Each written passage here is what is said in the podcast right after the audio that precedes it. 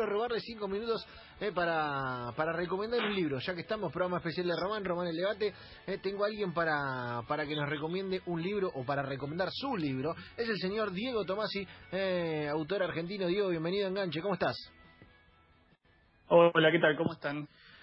El libro que quiero recomendar, cuénteselo a la gente, porque claro, tiene que ver con, con Juan Román.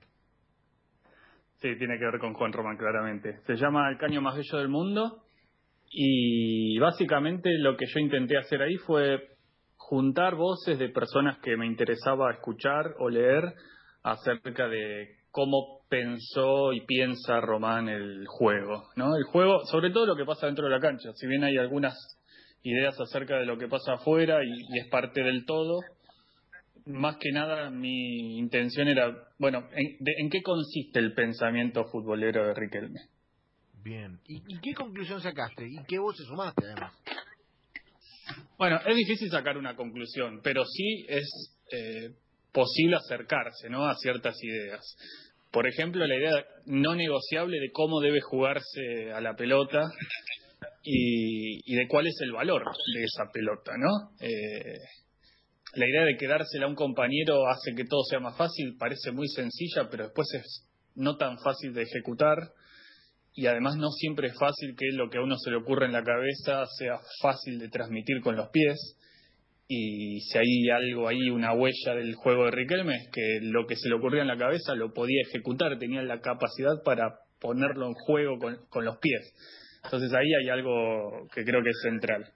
Y en cuanto a las voces, eh, a algunos ex compañeros de él o personas que estuvieron cerca de él jugando, como pudieron haber sido Arrobarrena, Aymar, Pepe Basualdo, pero también a gente que se dedica a pensar en general, o que se dedica a escribir y a pensar eh, algunas cosas, como Alejandro Dolina, como Ángel Capa, como Ariel Sher, como Martín Cohen. El libro tiene incluso un testimonio hecho especialmente para esto del Indio Solari. Eh, y, todos ellos tratando de buscar eh, una, una idea de cómo jugaba Riquelme. Básicamente era eso. Cuando se hizo el libro, Riquelme todavía jugaba. Así que en ese momento era en presente la pregunta. Está bueno, está bueno, es recomendable. Eh, Diego, ¿dónde lo podemos conseguir? Como para que la gente por ahí en el día de hoy, viste que es el cumpleaños de Román, dice, bueno, eh, le mando, está en librerías, obviamente en esta contingencia eh, es toda una circunstancia extraordinaria, pero lo podemos conseguir por ahí. Sí, sí, el libro está distribuido y supongo que muchas librerías lo tienen en su catálogo, pero además si no se puede entrar directamente en la página del sello que lo publicó, que se llama Hojas del Sur. El sello, eh, la dirección es hojasdelsur.com, así que ahí está el caño más bello del mundo. Bien, ¿y qué conclusión sacaste vos? Digo, más allá de, del libro, de, eh, de lo que te aportaron los testimonios, ¿te cambió la mirada? ¿No? ¿Te aportó alguna otra cosa? ¿Te quedaste con algún testimonio en particular? Hay eh, dos ideas que me siguen dando vueltas cada vez que pienso en Román, que es prácticamente todos los días. Y una es eh, algo que dijo Ariel Sher en la conversación que tuvimos, que tiene que ver con, yo estaba eh, muy obsesionado con la idea del valor del pase en, el juego de Riquelme, y él decía que el pase tiene, en Riquelme tiene tres características. Es estratégico, es creativo y es ideológico. ¿no? Es estratégico porque eh, el rumbo del partido se define para Riquelme a partir de lo que él define y decide con sus asistencias, con sus pases a otros compañeros.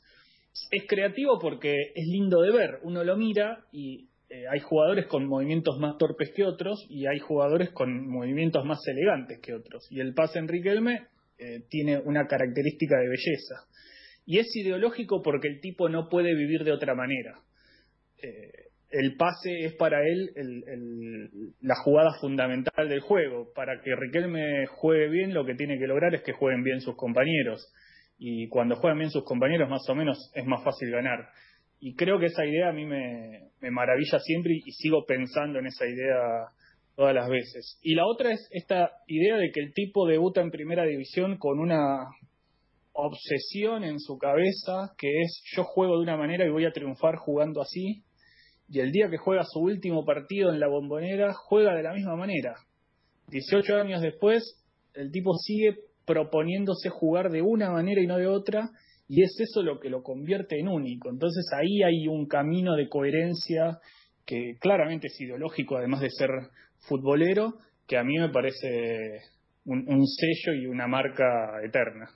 Me quedo con eso, digo, me quedo con eso de que el tipo no puede jugar de otra manera, que está eh, concebido así. Yo te agradezco por este rato cortito porque eh, ya se nos, se nos iba el programa, pero me interesaba, eh, además de escuchar esta definición tan, tan atinada sobre Román, poder recomendar el libro y que la gente se meta y que por ahí en un día como hoy se meta a leer una linda historia como es la de Román, pero repito, con una mirada diferente la que tiene Diego, no una mirada biográfica, sino una mirada respecto de las preguntas y respecto de las voces. que Diego, te agradecemos por este rato acá en Enganche.